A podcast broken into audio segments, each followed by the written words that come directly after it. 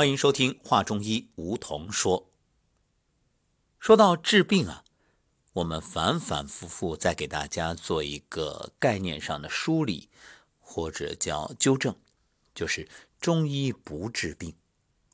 那有很多朋友就奇怪了，你这中医不治病，那干嘛呀？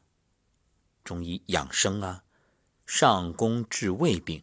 中医的目的让你不生病。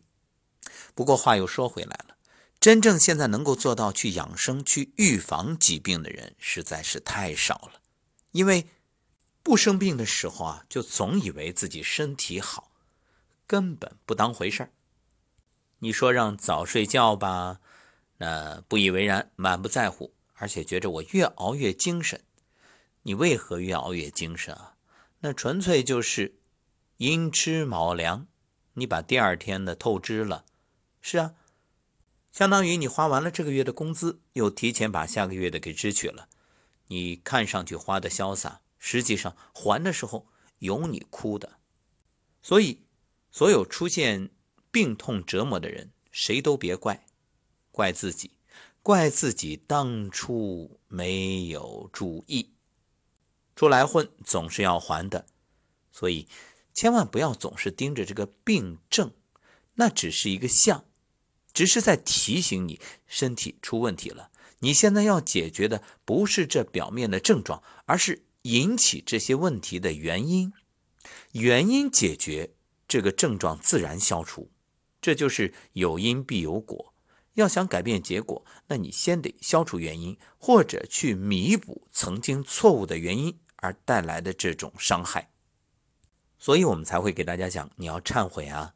要对着身体说对不起，请原谅，谢谢你，我爱你，等等等等。但是很多朋友总觉得这样太抽象，还是没概念，怎么办呢？好，我们今天就举一个例子啊，就说发烧。按理说这发烧本身就是身体自我调节，你根本不用太过于担心，它就是让你该休息了。你之前消耗太多了，但是你总是拼了命的用吃药啊、退烧啊。甚至是一些所谓的物理降温法，包括用这种冰桶、冰袋，甚至冰床。哎呀，想想都觉着替你担心。你知道那对身体伤害多大呀？尤其是看到一些孩子，哎呀，简直是觉着让人于心不忍啊。所以特别要提醒各位家长。孩子发烧的时候，你千万不要去焦虑。你的这种焦虑不仅于事无补，而且只会让孩子的这种身体的问题更加严重。不过啊，你要说让所有人都相信人体有自愈力，都在这个时候不采取任何措施，静静的等待，我相信有相当一部分人是做不到的。他还是心里忍不住担心。那怎么办呢？今天我们就来说一种退烧的方法。当然，这是在相对安全的状态下，辅助性的帮助身体去通，通了，自然这个烧就退了。你也可以理解为一种泻。我们都知道啊，这疾病分虚实。那什么是实症呢？实症它就是正邪在交战的一种状态。症状呢有高热、面红、烦躁、肿胀、腹痛、便秘。尿少而身黄，虚症呢，则是精气不足，因为身体久病未愈，伤及正气，让抵抗力变得低下，造成某些脏腑功能衰退。它的表现呢，就是面色苍白、疲惫乏力、头晕等等。简单来说吧，以六淫入侵造成的危害，一般来说都是实症。这所谓六淫，大家都知道，风寒暑湿燥火，然后呢？若是五脏六腑本身虚弱而导致的问题疾病，那就是虚症。那么发烧，首先我想建议各位，你先要揉肚子，让自己大便保持畅通。特别很多孩子，你会发现，只要拉完臭臭，哎，这烧慢慢就退了。那么除此之外，还有什么方法可以安全的来解决发烧问题呢？今天就来给大家说说，用刮痧或者是推拿按摩的方式。哪些位置呢？一个是大椎穴，大椎穴是督脉与人体六条阳经交汇之处。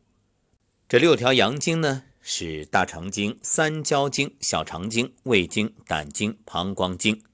六条阳经的阳热之气由大椎穴汇入，与督脉的阳气上行头颈，所以大椎穴可以总督一身之阳气。